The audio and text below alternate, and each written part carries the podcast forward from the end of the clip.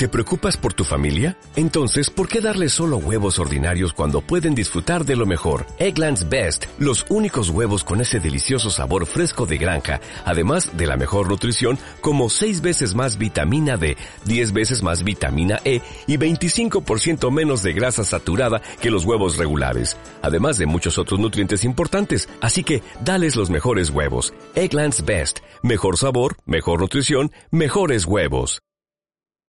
A partir de este lunes 27 y hasta el próximo 4 de diciembre, el relator especial de la ONU sobre libertad de expresión, David Kay, y el relator especial sobre libertad de expresión de la Comisión Interamericana de Derechos Humanos, Edison Lanza, realizan una visita conjunta a México para evaluar el ejercicio de la libertad de expresión, en particular la seguridad de quienes ejercen el periodismo.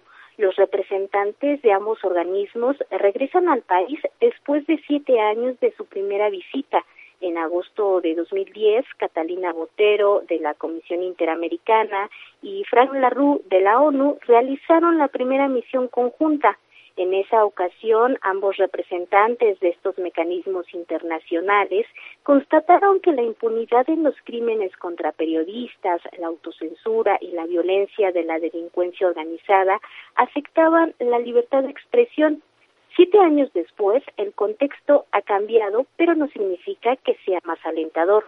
Por ejemplo, en 2012 el Congreso aprobó que la Procuraduría General de la República pudiera atraer e investigar los delitos contra periodistas y en ese mismo año se comenzó a implementar el mecanismo de protección para personas defensoras de derechos humanos y periodistas a cargo de la Secretaría de Gobernación a pesar de estos avances, la violencia contra la prensa se ha recrudecido y aquí vale la pena hacer mención especial de la violencia contra las mujeres periodistas. En estos siete años, CIMAC ha registrado 440 mujeres periodistas violentadas con el propósito de limitar su libertad de expresión. También se han documentado 15 asesinatos de comunicadoras, dos periodistas desaparecidas, tres desplazadas y dos obligadas al exilio.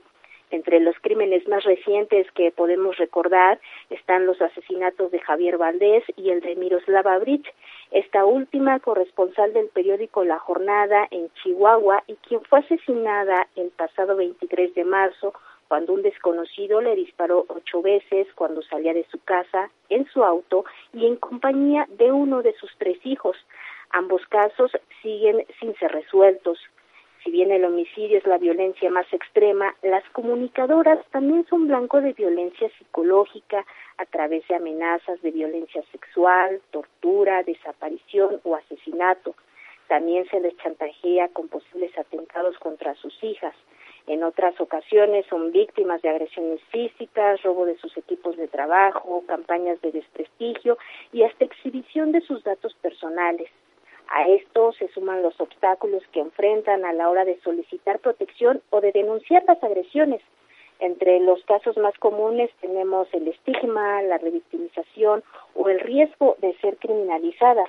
Cabe decir que del total de periodistas protegidas por el mecanismo de protección para personas defensoras de derechos humanos y periodistas, únicamente 30% son mujeres. Aquellas que logran acceder a él se tropiezan con análisis de riesgo que no incluye la perspectiva de género. Eh, pues hay que decir que este panorama se presentará ante los relatores este martes cuando se reúnan con un grupo de mujeres periodistas para escuchar sus testimonios y las condiciones de riesgo que padecen. Esta información seguramente será insumo para el informe que David Kay y Edison Lanza realizarán a fin de hacer recomendaciones puntuales al Estado mexicano y bueno, pues habrá que estar muy al pendiente.